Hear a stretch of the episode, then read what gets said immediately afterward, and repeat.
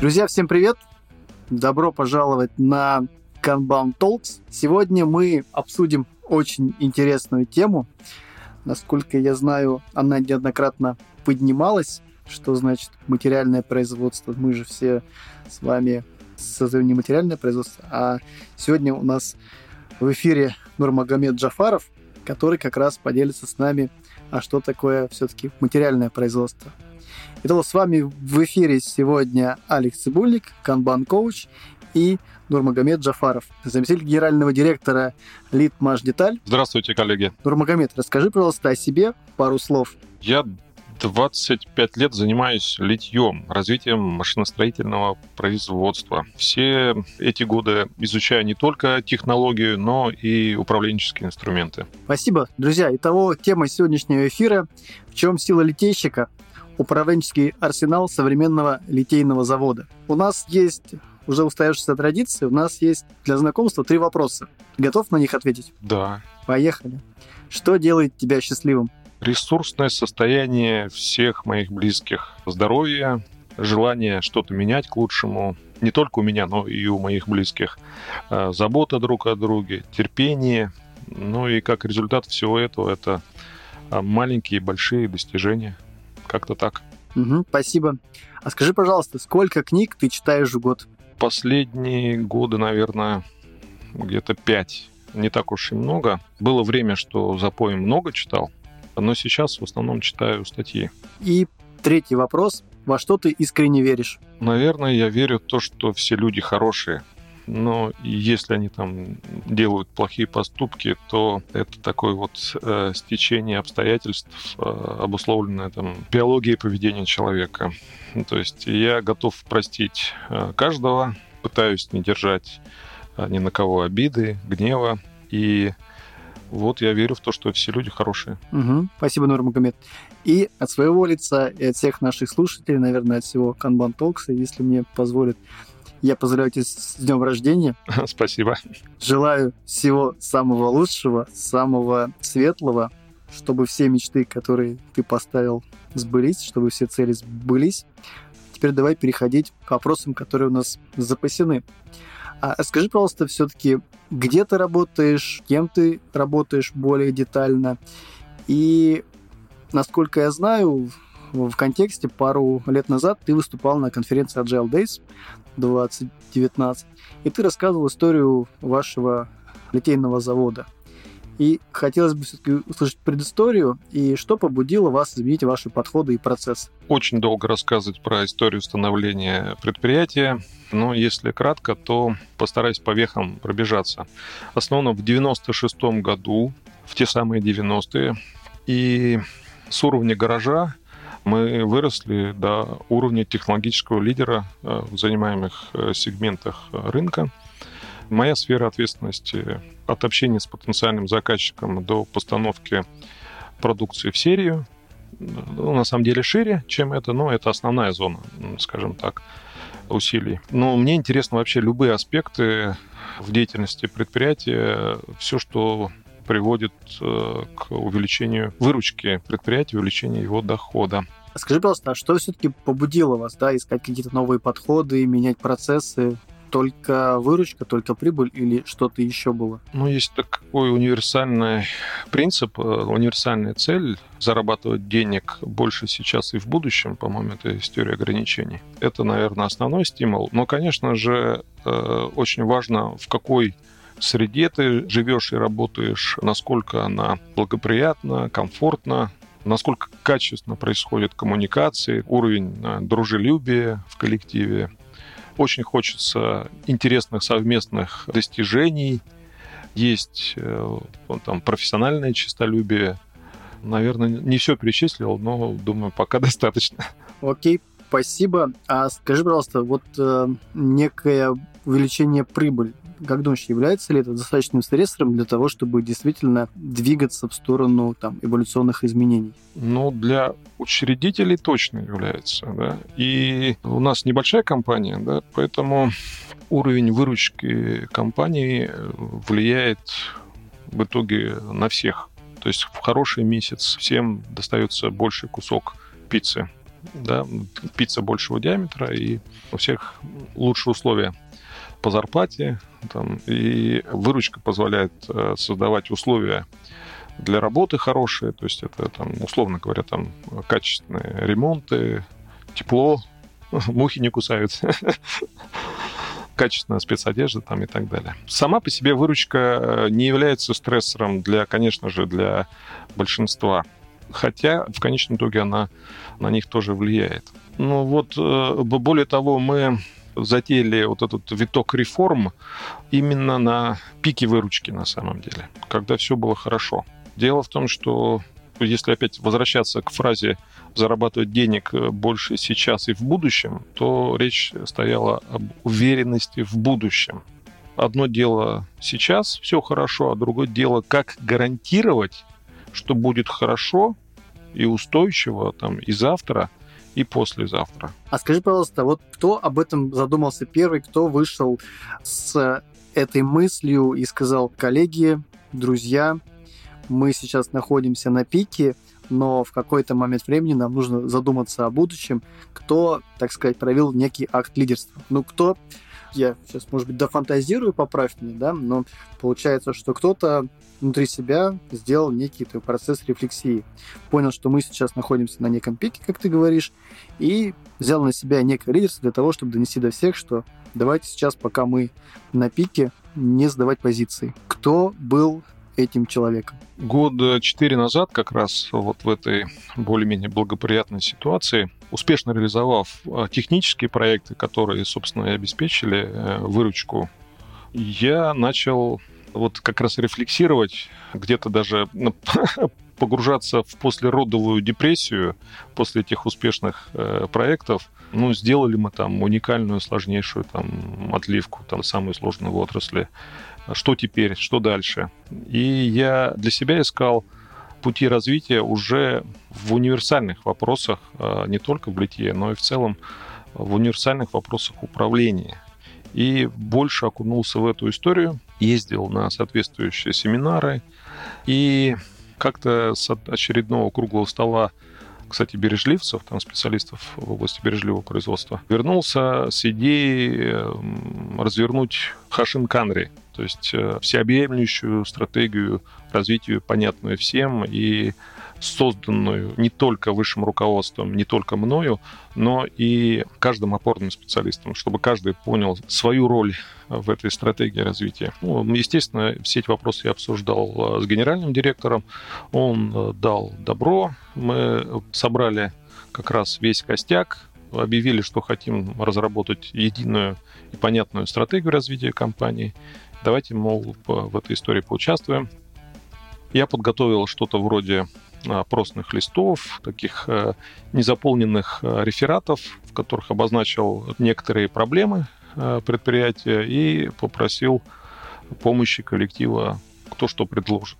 На самом деле люди не очень-то активно в эту историю полезли, где-то даже административно пришлось воздействовать, но через три месяца у меня было 20 рефератов на столе от всех опорных специалистов, каждый высказал свое мнение, там, или там негодование, или там предложение, там, и так далее. Описание проблем, кучу проблем, действительно получился большой-большой список проблем, которые надо решать.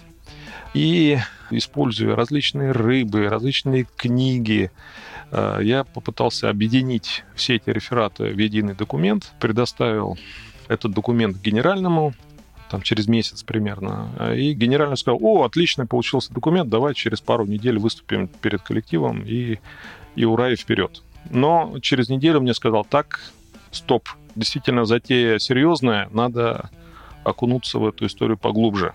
И мы в течение 9 месяцев по выходным с ним обсуждали эту стратегию развития, привлекали еще других людей. И в итоге уже не в январе, а в сентябре собрали коллектив э, вот с этим манифестом. И в этой стратегии развития звучали вопросы справедливости, э, там, э, ценностей, как раз взаимосвязи выручки и финансовых доходов сотрудников. Я сейчас по памяти все это быстро не расскажу, но мы также сформулировали некие принципы работы сотрудников, которые соответствуют стратегии развития. Например, эстафетный подход э, к реализации задач, чтобы эстафетная палочка не терялась. Естественно, мы говорили это про сроки реализации проектов, про там, ответственность за результат и так далее. И очень вовремя мне попался инструмент э, канбан-доска, вообще канбан-метод, Вообще, конечно, сначала это была скрам-доска. Точнее, даже меня здесь могут раскритиковать все там и, и скрам-мастера, и канбан-мастера. То есть, понятное дело, что мы даже сейчас не можем говорить о том, что у нас там полноценный канбан-метод используется. Это прото-канбан. Но тогда мы посчитали, что с помощью этого инструмента сможем реализовать наши принципы заложенные в стратегии, и двинулись их э, реализовывать. Вот такая история. Угу. Нурмагомед, расскажи, пожалуйста, более подробно, какой административный ресурс или как административно вы все-таки воздействовали на своих сотрудников? Ну, сначала была эта просьба, а потом это был приказ к такому-то числу. Ну, в принципе, ни, никого не наказывали, не угрожали, но было проявлено лидерство руководства генеральным директором. Угу. А что это за подход, который ты описал? Это эстафетная палочка. Почему вы решили попробовать именно этот подход?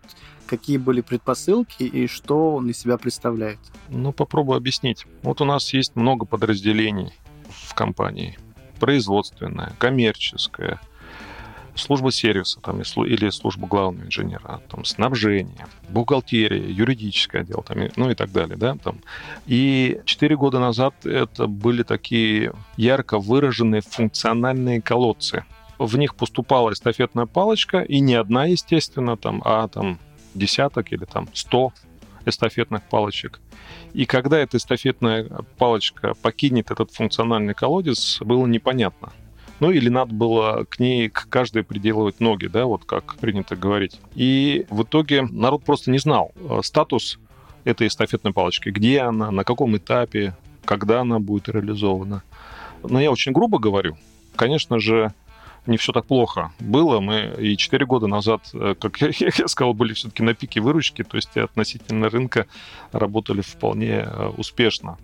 Но иначе как функциональными колодцами я эту историю не назову. И стоял задача как раз вытащить людей из этих функциональных колодцев, чтобы они друг друга увидели и лучше друг с другом общались.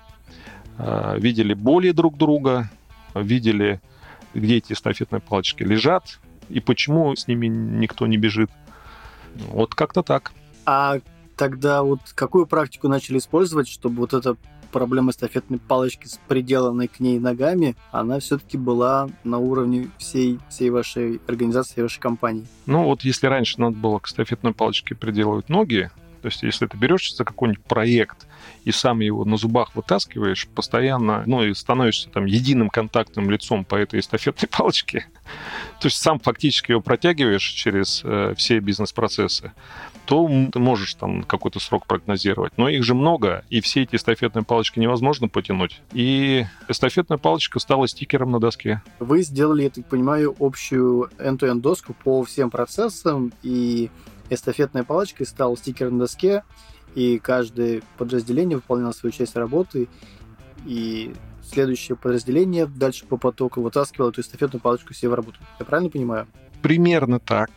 Что такое end-to-end, я тогда не понимал. Назвать это end-to-end тоже неправильно, потому что это мы просто взяли какую-то часть эстафеты, вытащили на первую доску и где там общались там три подразделения. Масштабировать э, эту систему вот именно до формата end-to-end, и то в полной мере не удалось. Можно сказать, что мы каких-то э, результатов в этой истории добились, но начинали на тот момент именно с нескольких э, подразделений, ну, в первую очередь, три ключевых это, ну, все важны, но вот э, три подразделения обязательно участвовали, э, точнее, четыре даже, в ежедневных этих канбан-митингах. Это коммерческий отдел, конструкторское бюро там или инженерный центр, э, служба главного инженера, ну и, собственно, производство. И встречи действительно у нас э, происходили достаточно эффективно. Сначала они были очень длительными, потом сократились до приемлемых там 10-15 минут. И очень много проблем было снято уже на этом этапе. А скажи, пожалуйста, были ли какие-то проблемы, какие-то препятствия на пути вот э, формирования этой канбан-доски? Были ли какие-то сопротивления среди руководителей, как вы с ними там, работали, как вы с них снимали? Были сопротивления, конечно же. Всем комфортно работать в мутной воде, да, скажем так. В мутной воде есть некая там самостоятельность принятия решений, ты менее подотчетен, что ли, там, не то что руководству, а менее подотчетен команде. И кому-то удобнее э, и до сих пор, кстати говоря, работать в этой мутной среде, но там э, при этом какая-то там высокая экспертиза присутствует, ну и с этим приходится мириться. Но у нас эта история совпала еще и с кадровыми реформами. Мы очень, ну, в последнее время поменяли зубров наших на молодых руководителей, при этом за зубрами сохранив статус, там, доходы, их фактически перевели там, в наставники. А молодым специалистам как раз хотелось себя показать. А как себя показать? Ну, полностью обеспечив прозрачную систему. Вот что я делаю, вот это я сейчас это делаю, а завтра планирую, чтобы мои там сотрудники вот это делали, послезавтра вот это, и поэтому я сейчас не могу вам обеспечить э, вот, там, вот эту четвертую задачу. Подождите, пожалуйста, еще неделю. Окей. То есть, когда человек полностью показывает э, деятельность своего подразделения, то вопрос снимается и конфликт снимается. А скажи, пожалуйста, вот в рамках этой канбан-доски находились э, подразделения, которые, так сказать, создают материальные активы, и нематериальные активы. Как ты считаешь, кому было проще работать вот именно вот с такой визуализацией канбан-доски? При материальном производстве или все-таки нематериальном производстве? Ну, у меня достаточно простой ответ. Конечно же, нематериальный. Материальная история совершенно другая. Мы хоть и вынесли все материальные потоки на канбан-доску, но я вот вообще ни разу не считаю это достижением, потому что принципиально ничего не улучшилось в материальных потоках. Потому что показывать на доске то, что сейчас происходит в материальных потоках, да, имеет какую-то ценность, но там важнее обратно-календарное планирование и прогнозирование. А в случае, когда занимаешься информационными потоками, то поскольку прогнозировать, в принципе, там мало что возможно, то концентрируешься на краткосрочных э, текущих задачах и добиваешься их реализации. Поэтому я считаю, что в нашем случае эти канбан-доски дают эффект именно для информационных потоков. Но основная же задача — это борьба с незавершенными задачами в информационных потоках. И мы получили, э, я считаю, значимый эффект. А если говорить про материальные потоки, то борьба с незавершенкой там а, производилась очень много лет и достаточно эффективно. То есть там, конечно же, есть там еще потенциал, но дожимать э, материальные потоки по незавершенке, ну, это была не главная цель. Но и еще какой важный момент. Материальными потоками на, даже на заводе у нас занимается там, 25-30% персонала. А все остальные, ну, не считая там обслуживания или административно-хозяйственную часть, ну, допустим, 50% это информационные потоки, то есть больше, чем материальные потоки. И незавершенку в информационных потоках никто никогда не отслеживал и не старался ее сократить. То есть я правильно понимаю, что вы начали, в принципе, работать больше с информационными потоками, больше отслеживать э, некое нематериальное производство на уровне инженеров, на уровне каких-то исследований, и вы получили некие выгоды именно от этой работы. Да, и коммерческую часть мы, кстати, тоже включили в эту историю. У нас очень долго, особенно вот был как раз ожидаемый кризисный период, 2019 год, когда у нас три крупнейших заказчика уменьшили объемы там, практически в два раза, и мы бы серьезнейшим образом просели такой был бы очень серьезный для нас э, финансовый кризис, если бы не смогли заместить эти заказы новыми. А чтобы их заместить, пришлось э, попотеть ну, и инженерному центру, и коммерческому отделу. И в этот момент очень активно работала воронка продаж скажем так, реализованная с помощью канбан-доски. То есть для отдела продаж вы использовали канбан-доску, для инженеров тоже использовали канбан-доску. А скажи, пожалуйста, а какие еще практики из Toyota Product System, из бережливого производства вы используете и из канбан метода, собственно, кроме, ну, кроме доски? На самом деле много практик. Книгу Гемба Кайдзен э, я зачитал до дыр лет 15 назад, наверное. И через пару лет ездил на открытую лекцию Масааки и Майи э, высшей школы экономики. А, и можно я анекдот расскажу, который Масааки и Майи рассказал Конечно, про японский если... менеджмент? Да, если можешь, по яп... начни по-японски. А, ну, он в Иране попали в плен американец, японец и француз. Э, и на следующий день их ждала смертная казнь. Каждому дали по последнему желанию, пообещали исполнить последнее желание. А, француз попросил э, бутылку вина и, там, и сыр, а японец э, вышел вперед и сказал, мое последнее желание это прочитать э, вам семинар по японскому менеджменту. Ну, окей, хорошо, прочитаешь. Спрашивают у американца, это мое последнее желание не слушать семинар по японскому менеджменту. Вот я сейчас этот э, анекдот, прозвучавший из уст гуру японского менеджмента, постараюсь адаптировать да, под, под нашу действительность. Когда я прочитал эту книгу, я начал выискивать эти потери на нашем предприятии, там эти 8 видов потерь, да, условно говоря и искать, а что же мы можем применить э, из э, ТПС у себя на производстве. Ну и какие-то отдельные элементики там получалось э, внедрять. У нас там был пилотный проект, например, там по 5С. Мы, кстати говоря, навели порядок. Это так. То есть у нас там инструменты хранятся на выделенных местах легко доступны, быстро находится. Нурмагомед, извини, пожалуйста, я прямо сейчас перебью. Угу. Я был свидетелем буквально, наверное, двух таких проектов в разных компаниях, которые занимаются нематериальным производством, которые пытались взять как раз систему 5С. И в какой-то момент времени я понял, что если для материального производства это важно, где у тебя лежат инструменты, то для, допустим, нематериального производства, допустим, для тех же самых разработчиков, для них это прям, ну вот, не обязательно. Ну, не то, что не обязательно, это даже, даже, даже в какой-то момент может быть антипродуктивно с точки зрения того, что человек занимается действительно как бы там нематериальным производством, именно там какими-то вещами ну, связанными да, там, да, с подумать. Давай попробую пояснить, вот откуда появилась э, да, система, да, вот э, Lean, о которой мы говорим. Она появилась из э, крупносерийного и массового производства, когда нужно было сушить технологические процессы и все э, цепочки там, материальные там, и информационные, делать их поджарами. Да, вот, э, правильный перевод Лина это не бережливое, а поджары производства. И действительно, мы на серийных изделиях этим занимались. И вот здесь вот э, что важно, да, у нас на предприятии есть штучное производство единичное, есть средние серии и очень редко, когда крупная серия, а массового нет производства.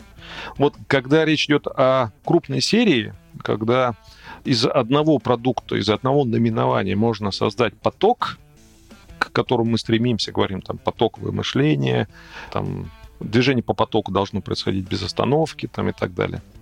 Вот когда у нас ну, было крупное серийное производство, тогда удавалось высушить всю эту цепочку, и даже если мы пригласили самого лучшего специалиста там в области лин, то он бы нам поставил бы лайк, сказал, молодцы, действительно у вас там минимальный объем незавершенного производства, у вас очень короткий производственный цикл, а, производительность труда высокая на рабочих местах и так далее.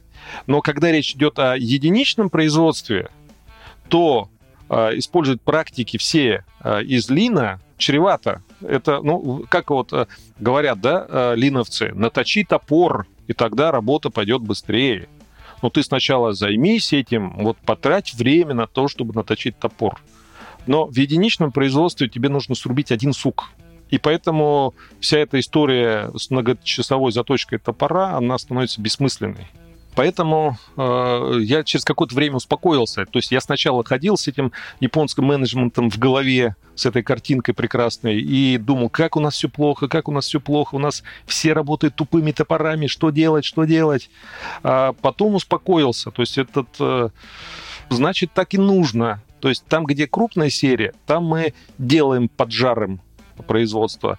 Там, где маленькая серия, тратим ровно столько усилий, чтобы их а, на совершенствование, чтобы эти сами усилия по усовершенствованию не сожрали всю маржу, скажем так. Я не слишком увлекся? Нет, нет, нет, все, все правильно.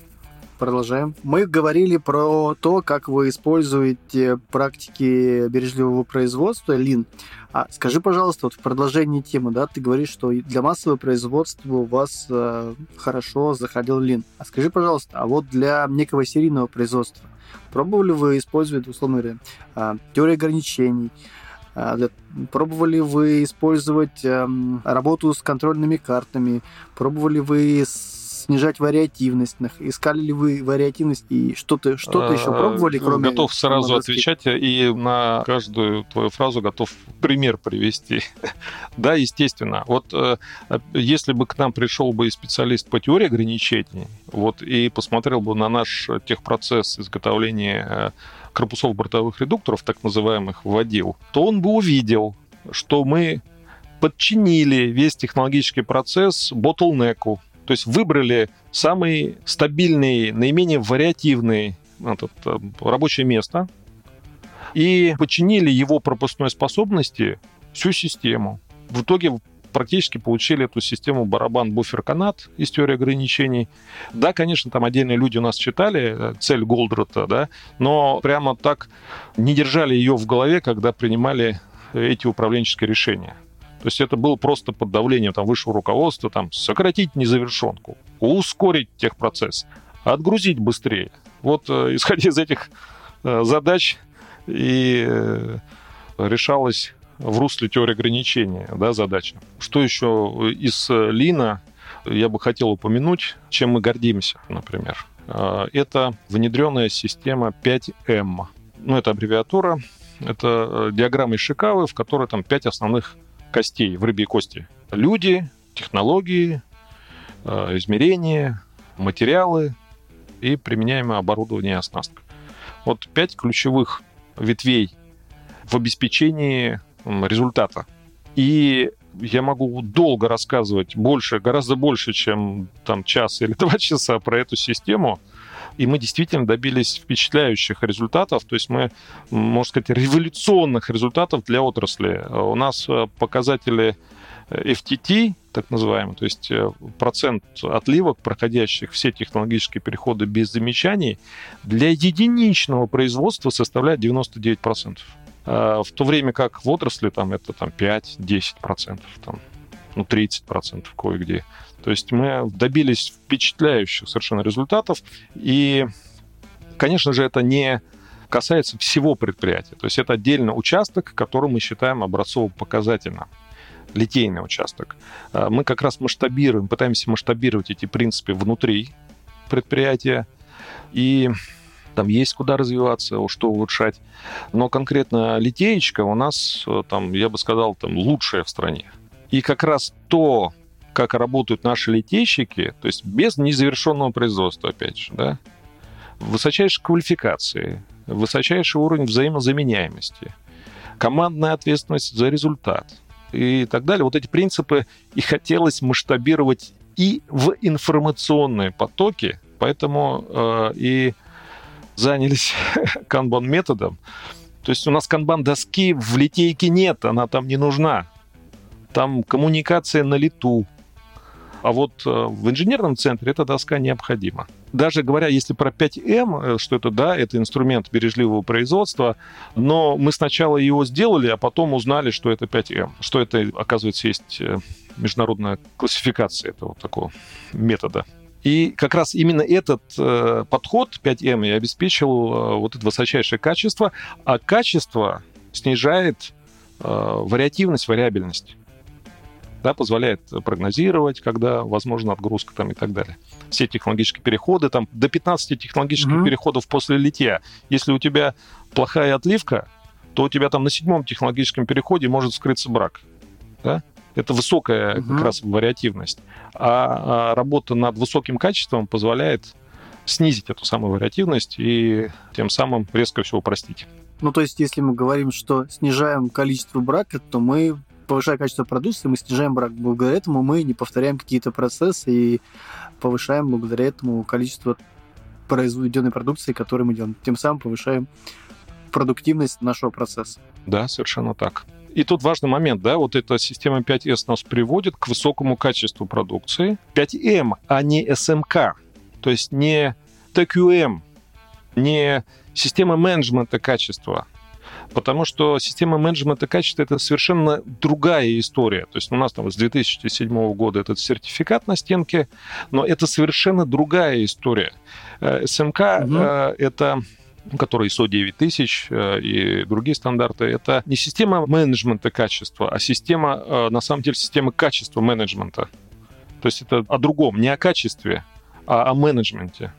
И вот очень интересно то, что по всей стране на этих самых заводах назначаются так называемые директора по качеству, и они должны заниматься по своим обязанностям внедрением системы менеджмента качества.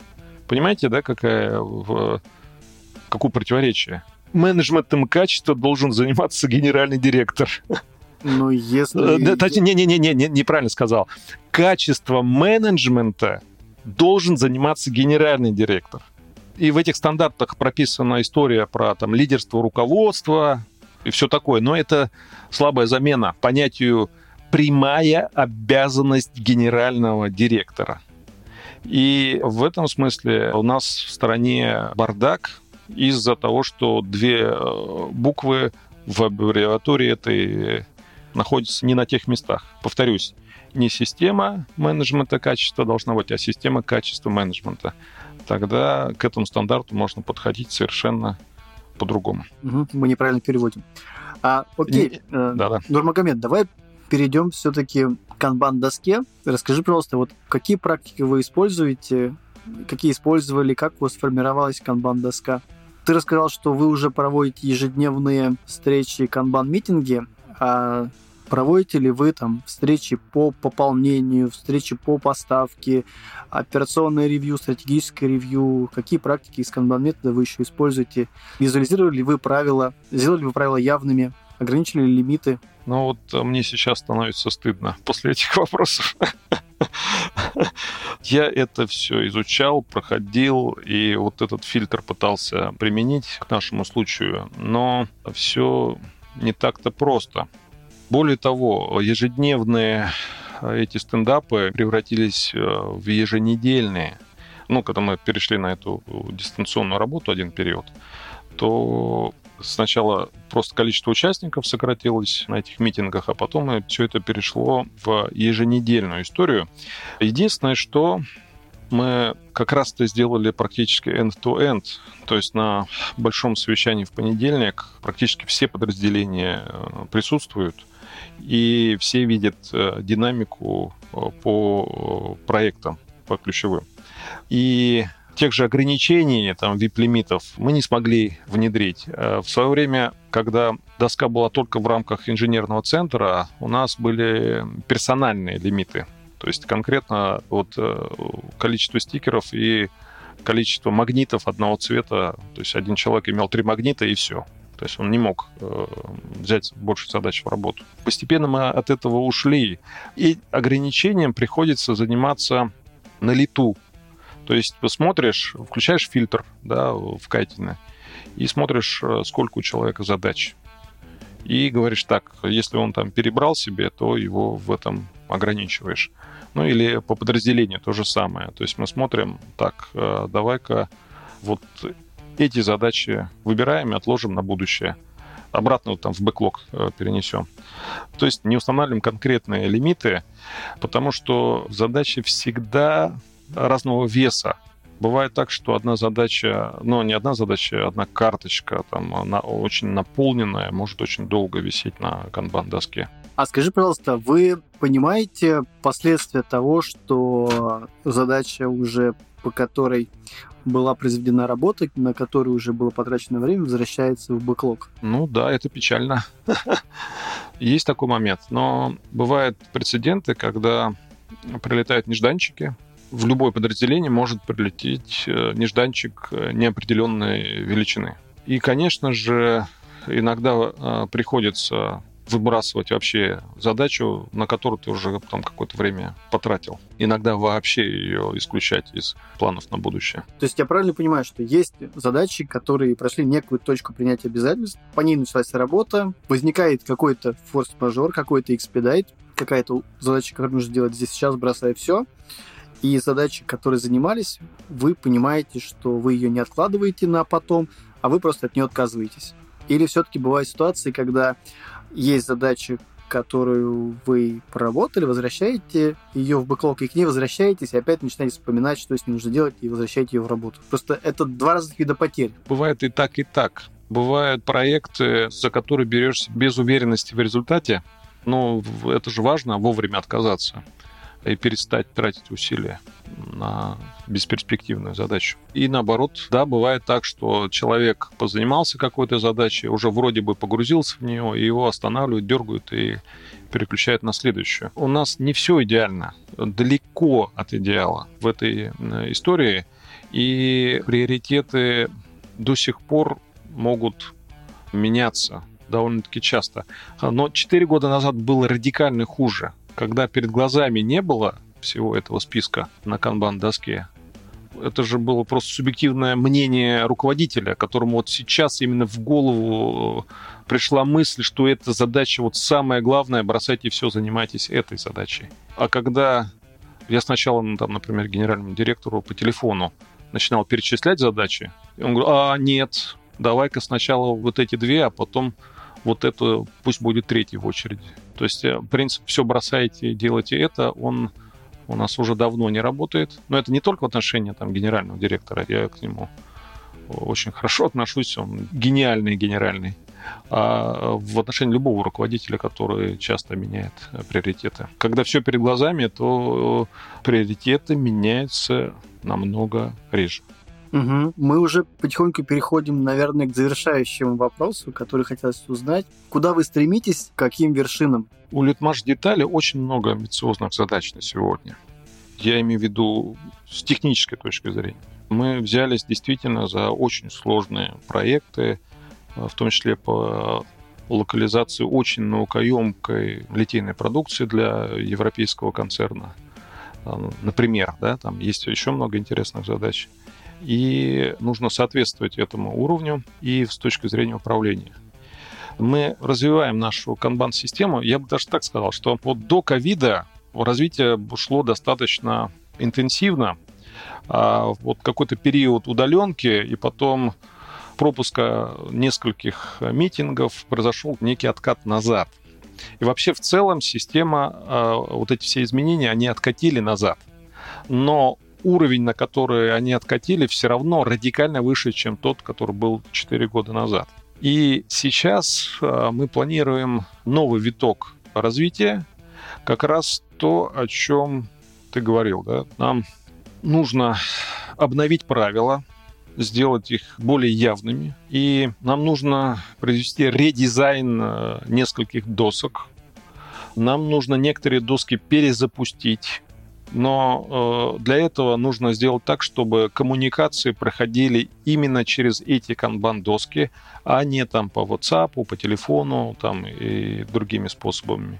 То есть есть набор идей по части развития канбан-системы, которые нам позволят э, там, повысить управляемость, э, там, скорость принятия решений, ну, там, качество прогнозов и в первую очередь качество обратной связи для э, руководства то есть сейчас до сих пор руководители вынуждены звонить э, друг другу э, и выяснять э, там объективный статус по ситуации, вместо того, чтобы зайти в канбан-доску.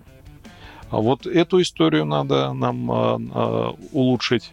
Нам нужно поиграться с фильтрами в части приоритетов сотрудников для того, чтобы синхронизировать приоритеты сотрудников с приоритетами всей компании, ну, там, или подразделение, сотрудник. То есть на всех уровнях э, провести синхронизацию этих приоритетов. И э, стоит действительно задача уменьшения объема незавершенки в этих информационных процессах. Ну, на самом деле, все, что я перечислил, эти же цели мы ставили, да, и 4 года назад. То есть мы, да, единственное, что мы уже говорим о том, что нам нужно улучшиться, да, то есть мы, если качество обратной связи измерять там в десятибальной системе, то 4 года назад было 5, сейчас 7, ну, ставим цель, чтобы было там 8 из 10 да, в ближайшее время. То есть мы действительно будем развивать эту систему. Ну а что касается э, лично меня, то я иногда провожу семинары для разных частных компаний, как правило, частных компаний. В этом году несколько семинаров провел для таких очень активных компаний, лидеров рынка в своих сегментах. И это мне позволяет и там интересы своей родной компании продвигать на рынке, и позволяет быть самому в тонусе. И вот если отвечать на вопрос твой, каким вершинам стремлюсь, я хочу глубже окунуться в вопросы там, биологии поведения человека. В последнее время читаю в основном на эту тему книги и статьи, потому что вот я как раз объединяю три элемента, три модели а, в управлении компанией. Это биология воли и энергии руководителей команды, канбан-метод и экономику и управленческий учет. То есть э, все вместе они дают такой хороший, как это принято назвать, синергетический эффект. И вот я как раз э, читаю э, семинары, и каждый раз новый вызов, новый запрос от собственника компании который приглашает меня на семинары. И это э, для меня такой стресс-фактор для того, чтобы самому не стоять на месте. А когда я это э, осмысливаю уже в рамках другого бизнеса, то мне это позволяет в итоге развивать и свою компанию. Угу. Нурмагомед, назови, пожалуйста, на какие темы ты читаешь э, семинары? Я читаю семинар по канбан методу. Единственное, что это там не двухдневный, это фактически просто знакомство, некое первое представление э, с канбан методом, это несколько часов. И я понимаю, что я не супер-пупер специалист по канбан методу, я просто рассказываю о своем опыте да, и, использую при этом словарь Ожегова. То есть э, в моем лексиконе, как вы заметили, нет айтишной терминологии, которая отпугивает машиностроителей на самом деле. И это первая часть Kanban метод. Второй семинар, который я с удовольствием читаю, это биология воли и энергии руководителей команды. Можно сказать нейрофизиология, можно э, сказать энергия лидера и команды. Эта часть тоже очень важная. Я ну, не знаю, там 15 литературных источников, там 80 часов э, обучения. То есть я в эту историю достаточно глубоко погрузился и считаю, что руководители обязаны знать о том, как повысить свою продуктивность, э, свое желание работать, свое настроение, там, энергию. Там, ну, ну речь идет о наборе лайфхаков, о том, ну, о том, почему важно заниматься физкультурой, почему важен качественный сон, там, почему важно качественное питание и, и так далее. Да? То есть вот эти а, аспекты, которые э, важны абсолютно универсальны. Бизнес, не бизнес, семья, и, естественно, человек, находящийся вот в, этом, в ресурсном состоянии, так называемом, он менее токсичен. А когда человек менее токсичен, то качество коммуникации резко возрастает.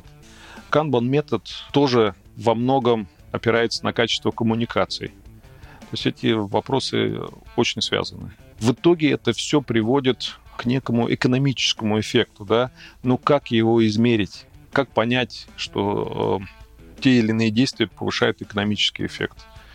Это вот как раз третья часть. То есть я очень долго изучал вопросы ценообразования продуктов, себестоимости, как раз управленческого учета и понимаю, как одно влияет э, на другое, понимаю, как важен поток и в материальной среде, и в информационной среде. Ну и почему время – деньги, и как это доступно объяснить. Нурмагомед, спасибо. Я думаю, на сегодня все. Всем спасибо огромное. Нурмагомед, тебе спасибо. Спасибо большое, что пригласил, Алекс. Я очень рад был ответить на твои вопросы.